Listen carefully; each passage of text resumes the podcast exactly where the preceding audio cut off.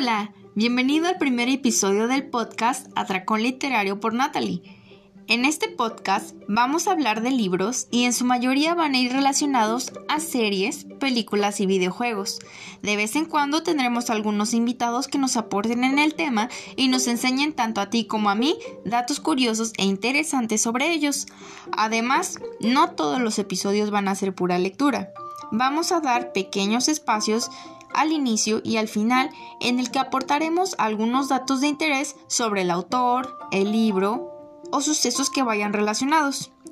Cada semana subiremos un episodio los lunes y si tenemos un invitado especial, igual y haya uno más. Bienvenido a este podcast.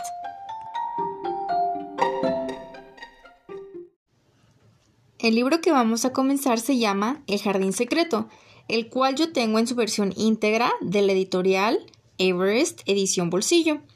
Este libro lo seleccioné porque recientemente se hizo película. Fue en 2020 en plena pandemia, por lo que muchos no nos enteramos.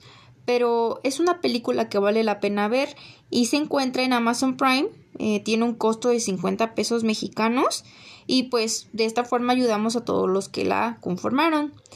Aunque sea reciente, también tenemos que recordar que esta escritora es una eminencia.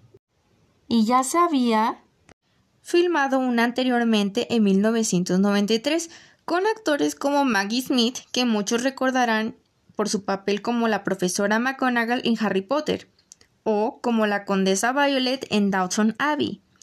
En la película El Jardín Secreto, ella interpreta a la señora Medlock, la versión de 1993. Hablaremos un poco de los detalles de esta y la nueva versión al finalizar la lectura.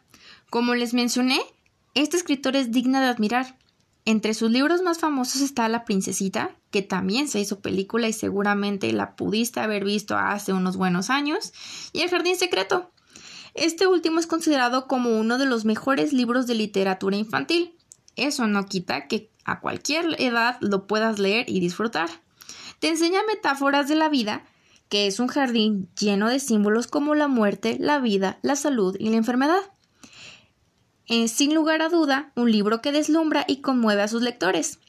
Seguramente lo vas a devorar como yo y verás que es una lectura que no es pesada, que te lleva a una época muy anterior a nosotros y veremos otra perspectiva de cómo se vivía la vida dentro de una mansión y cómo era el contraste con la gente que vivía en la ciudad.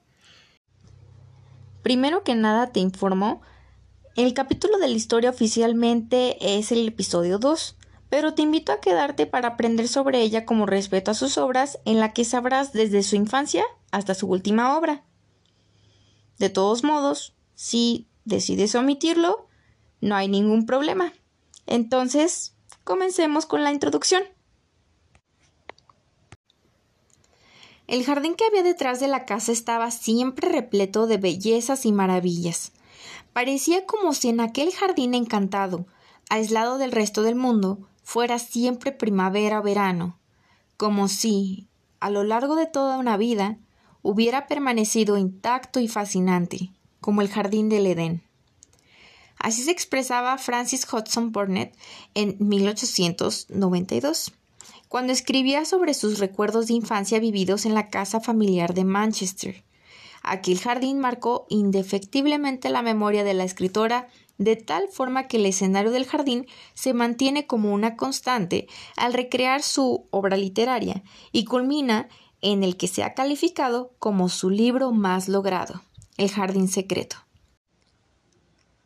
La autora de este y otros relatos inolvidables, como El pequeño Lord y la princesita, nació como Francis Eliza Hudson, hija de un ferretero del norte de Inglaterra. Su padre murió prematuramente cuando la niña contaba con tan solo tres años de edad, y su madre se vio obligada a hacerse cargo del negocio familiar. Aquella primera etapa de su infancia transcurrió feliz y placenteramente para Francis, que pasaba muchas horas al día en el jardín de la casa, inventando mil y una historias fantásticas sobre el pequeño universo que se encerraba en la parte trasera de la vivienda. Al cumplir Francis los siete años, su familia se trasladó a otra casa en el centro de la ciudad de Manchester, y la niña cambió su romántico jardín por un escenario más urbano y duro, en el que, según sus propias palabras, no había más flores que las margaritas y los ranúnculos del parque público, que crecían tímidamente sobre un suelo cubierto de carbonilla. Es obvio que nuestra escritora debió de lamentar profundamente el cambio. De su pequeño rincón mágico había sido trasladada a un mundo difícil y gris, donde las diferencias sociales y las injusticias provocadas por la industrialización eran evidentes, incluso para una niña de corta edad. Aunque su entorno estaba físicamente separado del de los niños pobres de las callejas, pronto se vio atraída y hasta fascinada por las vidas de aquellos desgraciados habitantes de los barrios proletarios. La diferencia entre ricos y pobres, aunque tratada de una forma un tanto superficial y a veces paternalista, será otro lugar común utilizado frecuentemente por Francis Hudson durante estos años infantiles. Francis comienza a producir sus primeros relatos. Eran todos ellos apasionados folletines de amor, que relataba a sus compañeros de colegio y que luego escribía en pequeños libros de notas. Cuando Francis era todavía un adolescente, se produjo un nuevo e importante cambio en su vida. El negocio familiar de la ferretería dejó de ser próspero, y la madre acabó por venderlo. En 1865 Toda la familia cruzaba el Atlántico camino de Estados Unidos. Allí vivía un hermano de la señora Hudson, que había emigrado a América y regentaba un almacén de verduras en Knoxville, estado de Tennessee. Nuestra adolescente Francis hizo buenos amigos al poco tiempo de instalarse en su nuevo lugar. Entre sus amistades se encontraba la familia del médico local, el doctor Burnett, cuyo hijo Swan, que a la sazón contaba con 18 años de edad, se enamoró locamente de la joven inglesita. En aquellos primeros tiempos de relación con Swan Burnett, Francis no prestaba demasiada atención a los sentimientos del muchacho. Le complacía sobradamente una simple relación de amistad y estaba demasiado ocupada tratando de hacer algo de dinero con sus trabajos literarios para poder contribuir así a la flaca economía familiar.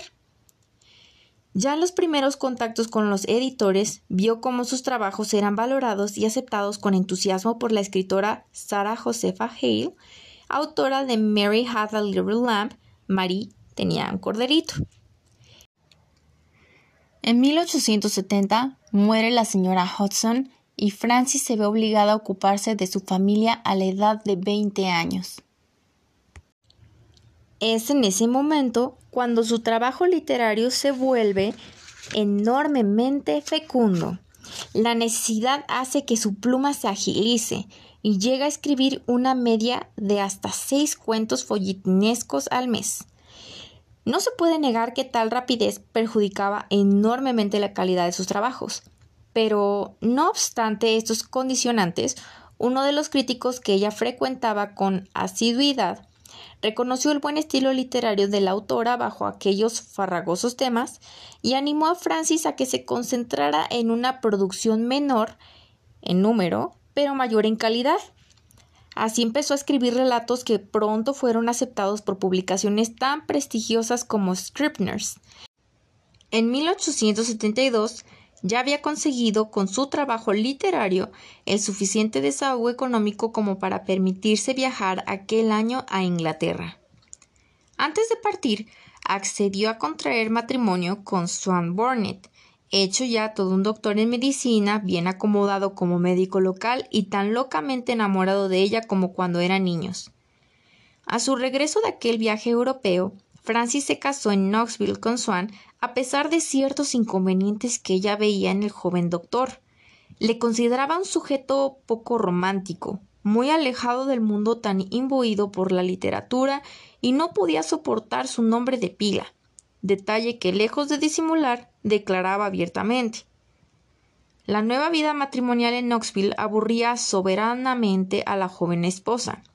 Aquel ambiente en exceso ordenado y plácido la asfixiaba cada vez más a pesar de sus grandes esfuerzos por adaptarse a la nueva situación. Pasado un tiempo, consiguió convencer a un editor para que le adelantara una cantidad de dinero que le permitiera llevar a su marido y a su hijo Lionel a París. Aquel nuevo viaje le dio un respiro y fue importante para su evolución como autora. Su segundo hijo, Vivian, nació durante aquella estancia en Francia. Cuando regresa a América, publica su primera novela, That Last Olaris, en 1877, que es una historia ambientada en Lancashire que obtuvo un considerable éxito a ambos lados del Atlántico e incluso llegó a ser adaptada para el teatro.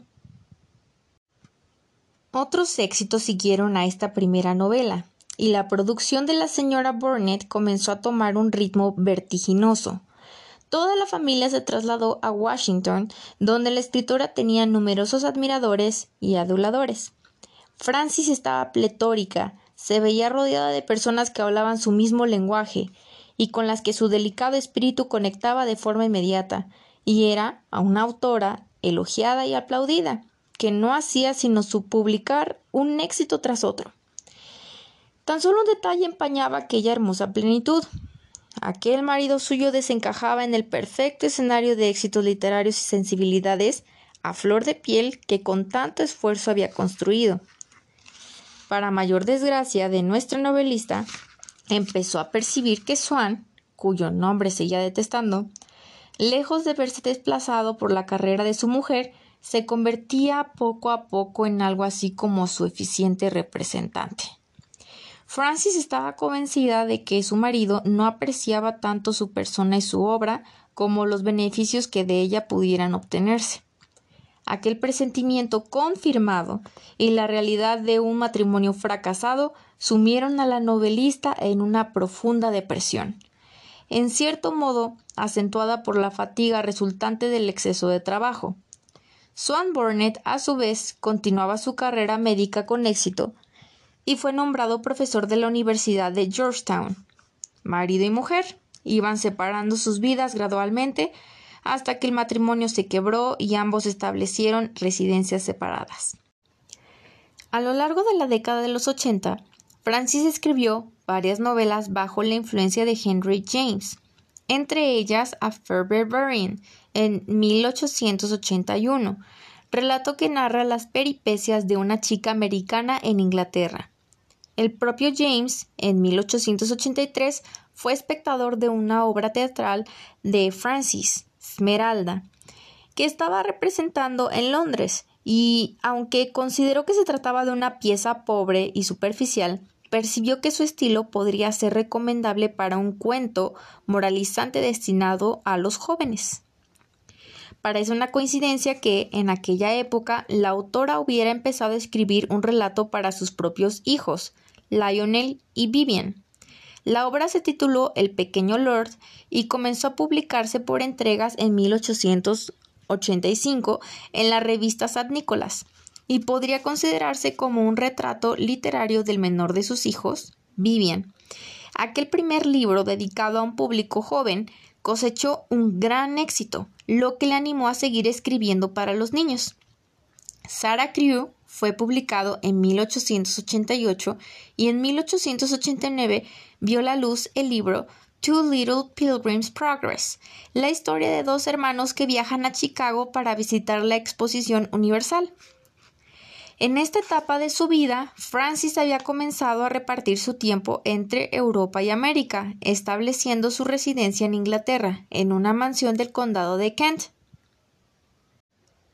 En 1898 se divorció de Swan Burnett, alegando abandono e incapacidad para cumplir con sus obligaciones materiales para con la familia. Se casó más tarde con un joven protegido suyo, actor aficionado y estudiante de medicina llamado Stephen Townsend.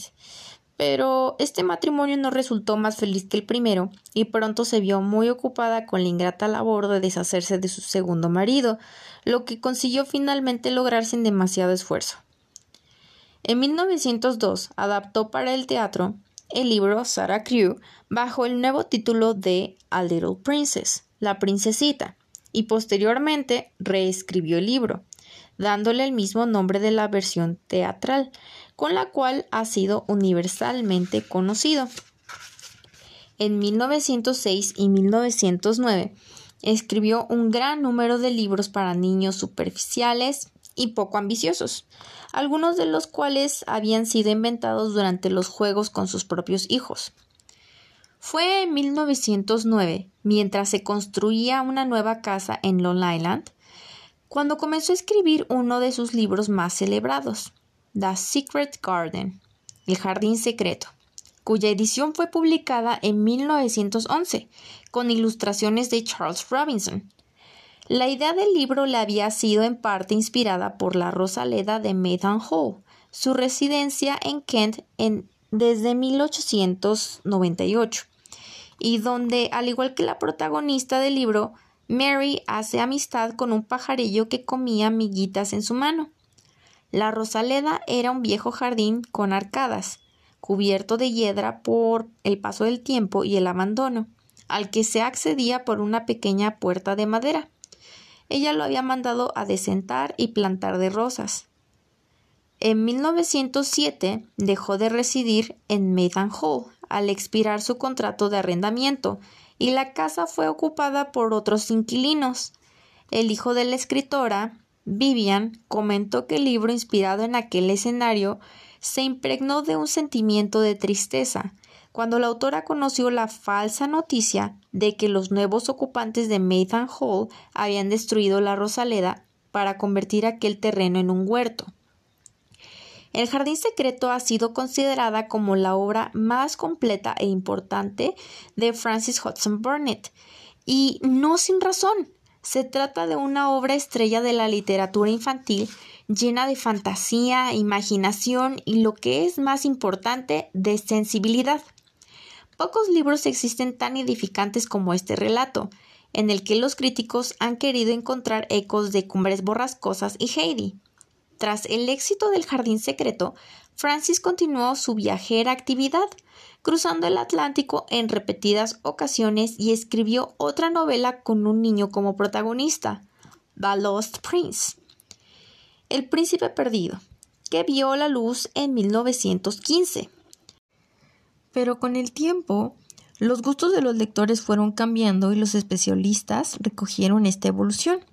Su última novela, Robin, escrita para un público adulto en 1922, fue calificada por el Times Literary Supplement de auténtico sirope literario.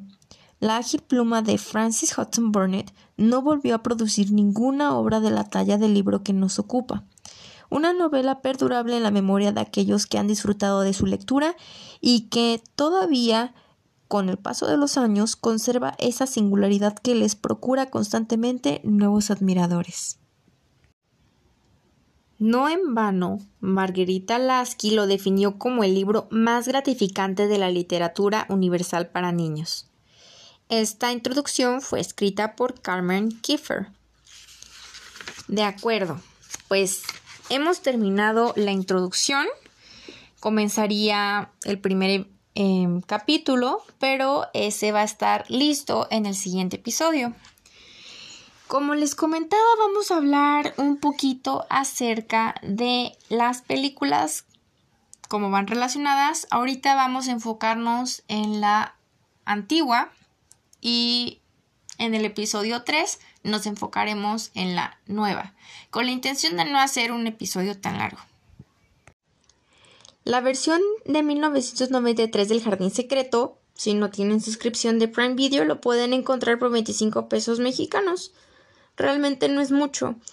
Fue estrenada el 13 de agosto de dicho año con una duración de una hora 42 minutos.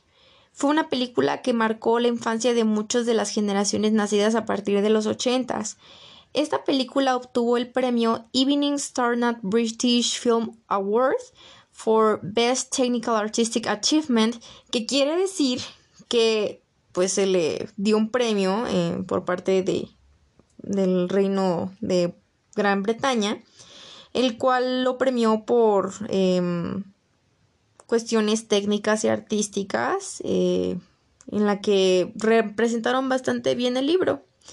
Esta película inspiró otras, como El regreso al jardín secreto, que fue estrenada en el año de 2001.